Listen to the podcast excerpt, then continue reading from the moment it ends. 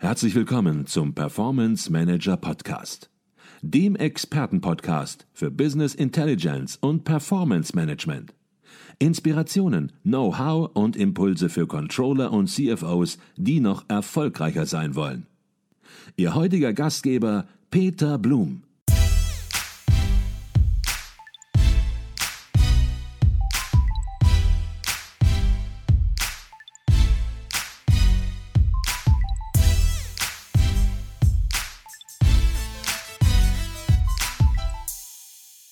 Und ich glaube, es ist auch nicht der Anspruch, dass man alle Treiber, die möglicherweise auf der Welt existieren, können identifiziert, sondern eben die wesentlichen Treiber. Und man muss sich sogar auch frei machen, dass man alles erklären kann. Also wir haben beispielsweise vielleicht aus unserer eigenen Beratungspraxiskurs bei einem Kunden, wo wir ein Forecast-Modell gebaut haben, die Situation, dass am einem Mittwoch, an jedem Mittwoch eine Anomalie ist. Da ist der Bestelleingang, sage ich mal sehr vereinfachend, jetzt immer 15 Prozent höher als normal. Und man fragt das Management, man fragt das Umfeld und keiner kann kann es erklären, warum das so ist. Und in dem Falle kann man es ignorieren oder man sagt einfach an einem Mittwoch, an jedem Mittwoch ist halt einfach 15 Prozent mehr da, bis man es erklären kann. Also jetzt würde jeder wahrscheinlich, jeder Mathematiker sagen, um Gottes Willen, so kann man nicht arbeiten.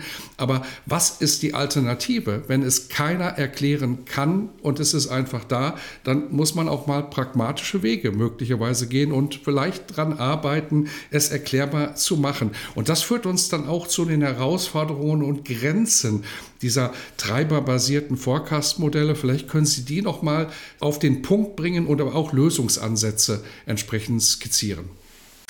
Genau, ich glaube, es ist, Sie haben das schon sehr schön gesagt. Es gibt eine Vielzahl von Indikatoren, die auch eine sehr, sehr ähnliche Information beinhalten. Das heißt, genau so müssen wir auch denken, dass wir sagen, wir müssen jetzt nicht den IFO und den ZTW-Indikator in unsere Modelle reinmachen, sondern wir müssen in den relevanten, der am besten zu der Datenreihe passt. Das heißt, jetzt mal einfach gesprochen, die höchste Korrelation und den besten Vorlauf ausweist. Das ist immer das, was ich suche. Und ähm, äh, wenn ich das habe, kann ich eben mich auch auf eine, eine, kleine Zahl von Indikatoren beschränken, um eben auch einen guten Forecast zu erzeugen. Das heißt, die Herausforderung ist, wenn ich es als erstes adressieren darf, ist eben genau zu sagen, wie kann ich aus dieser Vielzahl von Informationen und Daten, die vorhanden sind, die relevanten identifizieren. Und ähm, das ist immer eine Mischung, einmal aus diesem Workshop-basierten Ansatz, den ich skizziert habe, mithilfe dann des Refinements, wo man einen Machine Learning-Algorithmus einsetzt, der eben in der Lage ist, dann auch die relevanten vorlaufenden Indikatoren zu identifizieren, die später in der Modellierung genutzt werden sollen. Ja, und das ist, das ist genau das, also die Herausforderung, die Informationen äh, zu kondensieren und auch zu erklären, warum dann gewisse Faktoren nicht genutzt worden sind. Das ist auch immer ein spannendes Thema, habe ich auch schon die witzigsten Sachen erlebt von Sachen, oh, das ist relevant, ja, äh, haben wir nie mit gerechnet oder wie, das ist nicht relevant, da gucken wir doch schon seit Jahren drauf, ja. Also da muss man sich dann auch so auf so gute Diskussionen gefasst machen, was aber das Ganze auch sehr spannend macht. Ne? Das ist eine Herausforderung. Grenzen sind sicherlich aus meiner Sicht heute immer noch die Datenverfügbarkeit, leider. Ähm, es ist ähm, ich sage immer so scherzhaft, ich mache in allen meinen Projekten ein halbes Datenmanagement-Projekt äh, parallel. Ähm, das ist ähm, gar nicht schlimm, ne, weil ich glaube, wir brauchen Use Cases, um auch die richtigen Anforderungen an die Datenmanagement-Projekte, die ja auch existieren, zu definieren. Das ist, glaube ich, immer sozusagen, das sollte sich gegenseitig ähm, bedingen ein Stück weit. Ähm, deshalb ist es auch wichtig, aber es ist trotzdem immer noch eine Grenze, dass man sagt, haben wir wirklich hinreichend Daten für, für, vorhanden? Sind die, ist die Qualität hinreichend? Aber in der Regel passt das. Ne? Also man das, äh, das, das bekommt damit hin. Ähm, welche Lösungsansätze gibt es? So ein bisschen, die ich skizziert habe. Also die Herausforderung kann man, glaube ich, ähm, sehr gut äh, bewältigen, indem man so diese Kombination aus Mensch und Technologie auch wählt, ne, dass man sagt, man, man äh, nutzt die Vorteile äh, von beiden aus, da wo sinnvoll. Und ähm, äh, kann dementsprechend aber auch dann die, die Grenzen überwinden, immer indem man auch gemeinschaftlich an den, in den Sachen dran arbeitet. Ja. An dieser Stelle eine kurze Unterbrechung in eigener Sache. Wir bei Advisio erweitern unser Consulting-Team. Wenn Sie Business Intelligence Tools und Projekte in der Praxis erleben möchten, dann werden Sie Teil unseres Teams und bewerben sich als Consultant, Junior Consultant oder auch für ein Praktikum. Alle Informationen finden Sie unter www.advisio.de slash Karriere. Ich freue mich auf unser Kennenlernen und weiter geht's im Podcast. Mhm. Jetzt haben Sie es angesprochen, wir brauchen Use Cases, denn an Use Cases kann man es natürlich auch praktisch erarbeiten und kann ja auch äh, erkennen, welche Herausforderungen da sind, wie man es noch besser lösen kann. Wenn man sich anschaut, in welchem Zusammenhang der Begriff KI heute erwähnt wird, dann gibt es ein gewisses Schwergewicht bei Artikeln aus der Wissenschaft und bei Beratungen, aus Beratungen.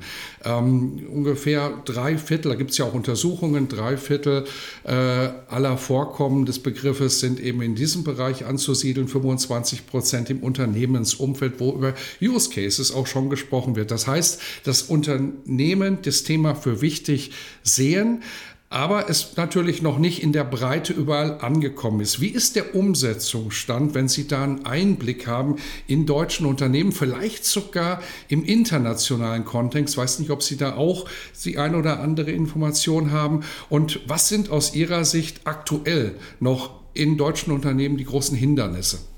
Ja, ähm, ja, ich glaube, Ihre Erkenntnis ist ganz richtig. Ne? Wir haben sehr viele Pilotprojekte ähm, gesehen über die letzten Jahre, die stattgefunden haben, die jetzt aber auch sukzessive zunehmend die Anwendung kommen. Ich glaube, es ist schon so, dass wir uns immer noch so ein Stück weit vor der Welle befinden, in dem Sinne, dass wir sagen, wir äh, benutzen es breitflächig in Unternehmen wirklich als Entscheidungsgrundlage. Da sind wir, glaube ich, noch vor der Welle. Ähm, wir sehen aber auch ein Riesenpotenzial und eine Riesennotwendigkeit auch. Und ich glaube, das erkennen die Unternehmen gerade aktuell aufgrund der Unsicherheit, aufgrund aber auch die, des Fortschritts der, der KI und der Technologie. Und an einem gewissen Zeitpunkt wird es sozusagen insofern zusammenfallen, also zusammenfallen in einem positiven Sinne, dass, dass man äh, die, äh, die Sachen dann einfach auch automatisch nutzt. Ich glaube, woran das liegt, ist, ähm, dass man jetzt immer noch nicht sagt, ja, wir haben das jetzt schon ganz, ganz breitflächig im Einsatz, ist eben ein Stück weit, deshalb habe ich auch den Artikel geschrieben, ist ein Stück weit, dass diese Skepsis, diese fehlende Transparenz auch überwunden werden muss. Und die Skepsis haben wir auch gesagt, besprochen, ist vielschichtig. Manchmal habe ich auch den Eindruck, dass so der Mut auch fehlt, dass man sagt, hey, lass uns das einfach mal ausprobieren, lass uns das äh, äh, machen. Viel auch mal die jungen Leute ranlassen, ja, und sagen, die, die bringen doch das Wissen aus, der, aus, der, aus, der, aus den Unis mit. Die haben ja die gute Ausbildung mittlerweile. Es gibt ja Data Science Studiengänge genossen, um einfach zu sagen, befähigen wir uns doch gegenseitig, weil die werden sicherlich nicht das Geschäftsverständnis haben und das Prozessverständnis haben, aber die haben, glaube ich, viele gute Fähigkeiten, die sie mitbringen. Und das ist sozusagen ähm, ein, ein großes Thema. Für mich, was ich mittlerweile sehe, ist, dass das dass wirklich das Management-Commitment auch zunehmend da ist. Ja, das hatten wir auch mal eine Zeit lang, wo wir gesagt haben, ist vielleicht nicht so der Fall. Ähm, das sehe ich jetzt gar nicht mehr. Ich glaube, die Überzeugung ist in den Unternehmen angekommen. Und jetzt muss man halt eben so, glaube ich, dies, das Stück für Stück auch vorantreiben. Ein Big Bang, glaube ich, wird es nicht geben. Ne? Das, so funktioniert es äh, nicht, aber äh, eben Stück für Stück einfach mit begleiten und die Unternehmen Unternehmen sozusagen da auch bestärken drin, es zu probieren. Der internationale Vergleich haben Sie mich gefragt. Da kann ich durchaus viel zu berichten, weil äh, wir bei PwC natürlich auch global arbeiten. Wir haben ja auch sehr viele Forecasting-Projekte und auch eine eigene Lösung gebaut, die wir, die wir nutzen in Unternehmen ähm, und die wir auch global einsetzen. Das heißt sozusagen, unsere deutsche Lösung äh, wird äh, global genutzt. Und da würde ich jetzt sagen, da gibt es viele Länder, die auf einem ähnlichen Stand sind. Selbst die USA, mit denen arbeiten wir auch zusammen, ist jetzt nicht so, dass wir da sagen würden, in diesem, in dem Controlling-Bereich, ich jetzt wirklich für den Controlling-Bereich, weil das muss man, glaube ich, schon nochmal differenzieren. In dem Controlling-Bereich oder nennen wir es mal EPM-Umfeld ist es, glaube ich, äh, sehr, sehr ähnlich, sehr vergleichbar. Die ähm, skandinavischen Länder habe ich durchaus auch den Eindruck, dass die da schon auch mehr probieren manchmal. Ähm, da sehe ich durchaus einen positiven Effekt, aber sonst, ähm, glaube ich, ähm, müssen wir uns als, als Deutschland da gar nicht so sehr verstecken. Mhm. Jetzt haben wir auch den ein oder anderen Use Case hier schon im Podcast gehabt. Bayer hat da einiges gemacht und der Verantwortliche ja. war auch hier bei uns im Podcast und hat davon intensiv berichtet. Vielleicht können Sie sogar über ein Praxisbeispiel reden, über ein Unternehmen reden, wenn Sie da die Möglichkeit zu haben, wo es tatsächlich dann auch gelungen ist, ähm, den Forecast durch KI zu verbessern. Wir hatten jetzt ein äh, schönes Projekt, den Kunden darf ich natürlich nicht nennen, aber ich kann es skizzieren, ist, dass wir für ein Unternehmen im Münchner Raum einen Forecast bereitgestellt haben auf Kunde-Produktebene. Wir haben da die Software implementiert und die Kunde-Produktebene ist insofern sehr spannend gewesen, weil wir da, so wie wir es vorhin auch schon mal angesprochen hatten, den Bereich Controlling und Vertrieb miteinander verbunden haben. Ne? Controlling nutzt natürlich den Forecast für die Planung, für die Steuerung. Der Vertrieb erstellt den Forecast häufig. Ja, das ist auch in dem Fall so gewesen. Und hier haben wir es eben geschafft, über 100.000 Kombinationen von Produktkunden zu prognostizieren. Wir haben die Software implementiert und wir haben gesehen, dass bei 80 Prozent, äh, das war diese 80-20 20-Regel, die ich vorhin schon mal hatte, 80 äh, Prozent die Maschine das wirklich super macht. Ne? Und da nehmen wir unfassbar viel Aufwand raus, den man aber dann viel besser einsetzen kann, um eben für die nächsten 20 Prozent mir anzugucken, für die Top-Kunden, für die Top-Produkte.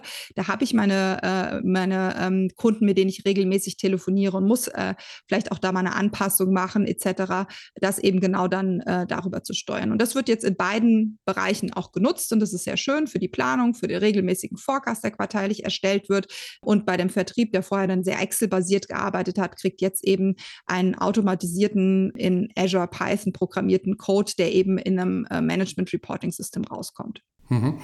Jetzt hören uns einige Controllerinnen und Controller zu, CFO, CEO zu, und die denken sich möglicherweise, ja, die Frauke Schleer van Gellekom, die sagt einfach mal anfangen und der Peter Blum, der pflichtet einfach der Sache so bei, ohne da kritisch zu hinterfragen. Wie macht man das denn? Wie fange ich denn jetzt an? Das ist ja eine ganz konkrete, valide Frage. Und Sie hatten es eben schon gesagt, Mensch, da gibt es kein richtig und falsch. Aber ich glaube schon und ich glaube Sie auch, es gibt inzwischen schon Best Practice Vorgehensweisen, wie man so ein KI-basiertes Forecasting-Projekt angeht. Das ist nicht mehr so, wie es vor zehn Jahren war, dass man sagt, ja, fängt man mal irgendwie mit einem Brainstorming an, im Sinne von, wie gehe ich vor. Brainstorming mag am Anfang stehen, aber nicht in der Vorgehensweise, in der Methodik. Sie glaube ich, würden da beipflichten. Vielleicht können Sie ein bisschen was sagen, wie Sie Best Practice Projekte verstehen beim KI-basierten Forecasting.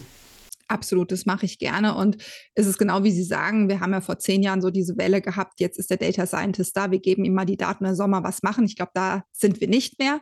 Wie wir Forecasting-Projekte am besten angehen, ist aus meiner Sicht mit zwei Themen. Das erste ist ein Scoping dass man sich überlegt, wo brauche ich Unterstützung von einem automatisierten Machine Learning-basierten Forecast. Das heißt, es spielt eine Rolle, habe ich eine hinreichende Komplexität, ne, die ich auch lösen will? Habe ich die Möglichkeit, mit Machine Learning da was zu verbessern? Das sind Sachen, die man diskutieren muss. Gab es vielleicht auch Probleme in der Genauigkeit in der Vergangenheit, wo ich dann wirklich Potenziale äh, heben kann? Das ist sozusagen diese Scoping-Phase, die für mich extrem wichtig ist, um so ein Thema zu pilotieren und zu sagen, ihr, ihr habt ein Problem, eine Herausforderung, die können wir mit Machine Learning lösen. Und wie wir sie dann am besten lösen, ist dann eben auch der nächste Schritt, dass wir uns überlegen, was ist die, die, die beste Anknüpfungspunkt. Habt ihr bereits eine Technologie, die das kann? Und wir probieren es mit der Technologie einfach mal aus. Ne? Das kann jetzt alle Planungslösungen von der SAP, einer einer ähm, Anna-Plan oder ähnliches sein. Da sind wir, glaube ich, alle agnostisch erstmal. Oder sagt ihr, ihr wollt es mit einem Data Science Tool ausprobieren? Das ist tatsächlich interessanterweise, es hat eine aktuelle BARC-Studie gezeigt, immer noch der präferierteste Weg in den Unternehmen, das mit so Customized-Lösungen nennen sie das, zu agieren. Aber ich glaube, die muss trotzdem immer am Ende in der Planungslösung integriert werden oder in der Lösung, die schon äh, existiert.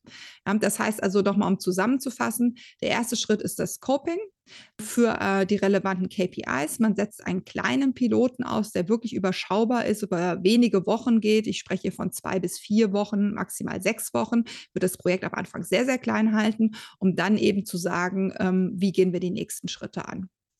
Mhm. Und ich glaube, ähm, was Sie auch gerade so ein bisschen zwischen den Zeilen gesagt haben, Sie haben verschiedene Produkte genannt.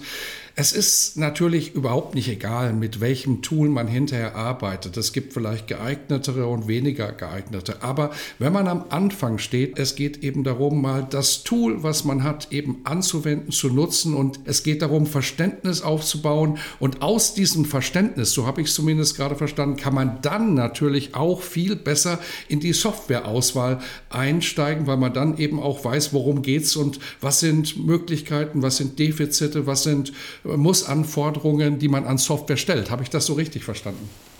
Ja, das ist äh, genau. Also man kann das genauso gehen. Es ist häufig eine Limitation, die ich halt sehe, wenn man eine, eine Planungslösung schon hat, die vielleicht auch gar nicht die, äh, sag mal, Predictive Analytics äh, Sachen freigeschaltet hat. Ne? Das ist auch immer manchmal eine Frage der, ähm, der Verfügbarkeit am Ende. Ne? Deshalb sage ich auch bewusst, das Thema Technologie müssen wir nicht hypen, aber wir müssen es besprechen, mit welcher Technologie man es am besten machen kann. Und dann ist es völlig richtig, aber wie Sie sagen, man ist da nicht festgelegt, ne? sondern man lernt und versteht, was ist vielleicht der beste Weg ich finde nur, man muss es am Anfang mitdenken, auch gerade nach so einem Piloten, wie soll die zukünftige Implementierung und Softwarelandschaft aussehen, weil man will nicht ja notwendigerweise yet another Tool haben und da links habe ich das eine und rechts für den Forecast muss ich das andere sozusagen aufrufen. Ich glaube, das macht am Ende keinen Sinn. Mhm.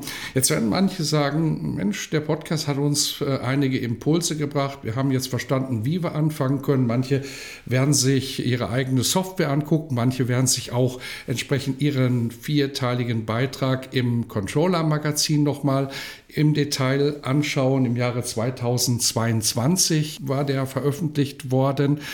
Und dann werden sich aber trotzdem einige fragen, wie gehen wir das Ganze konkret an? Kriegen wir das alleine hin oder macht das Sinn, hier zumindest am Anfang im Grunde genommen dann doch einen Berater hinzuzuziehen, weil es geht hier ja doch um Dinge, die nicht unbedingt im Tagesgeschäft aktuell von Controllerinnen und Controllern liegen. Wie ist da Ihre Einschätzung? Macht das Sinn, einen Berater hinzuzuziehen oder unter welchen Rahmenbedingungen macht es Sinn, das Thema zu versuchen, aus eigenen Ressourcen heraus anzugehen? Ich glaube, es sind zwei Fragen, die man da beantworten muss. Das erste ist die Frage der Fachkompetenz. Hat man die? Und das Zweite ist die Frage der Ressourcen. Und ähm, bei der Fachkompetenz ist, kann das gerade äh, auch im Unternehmen der Fall sein, dass da wirklich auch Leute drin sind, die da sehr, sehr gut drin sind und äh, auch die vielleicht technische Erfahrung mitbringen, das durchaus umsetzen können. Ich glaube, bei vielen großen Unternehmen wird ja auch sehr viel selbst gemacht. Ich merke das aber trotzdem, da ist trotzdem häufig auch ein Austausch mit uns da, um auch nochmal zu sagen, wie seht ihr das denn? Ihr seht so viele Kunden etc. Ne? Also es ist, glaube ich, einfach auch ein Thema, wo viel Austausch auch wichtig ist und wir da natürlich auch dann entsprechend unterstützen. Von daher ist es, glaube ich, nicht pauschal zu beantworten. Ich erlebe es schon so, dass es viel am Anfang gut ist, ein gutes Projekt auch aufzusetzen mit einer gewissen Erfahrung. Deshalb sage ich, Fachkompetenz ist wichtig, sich zu überlegen, wie will ich das Ganze angehen dann sozusagen so eine Art Starthilfe zu bekommen, um vielleicht dann auch später viel besser alleine laufen zu können. Mhm. Das war Professor Dr. Frauke Schleer van Gellekom, Director Finance Transformation Predictive Excellence bei PwC Preis Waterhouse Coopers. Wir haben über ihren Fachbeitrag gesprochen im Controller Magazin von der Blackbox zur Greybox. Es ging um den Vertrauensaufbau in KI-basierte Forecasts. Herzlichen Dank für Ihren Input. Herzlichen Dank.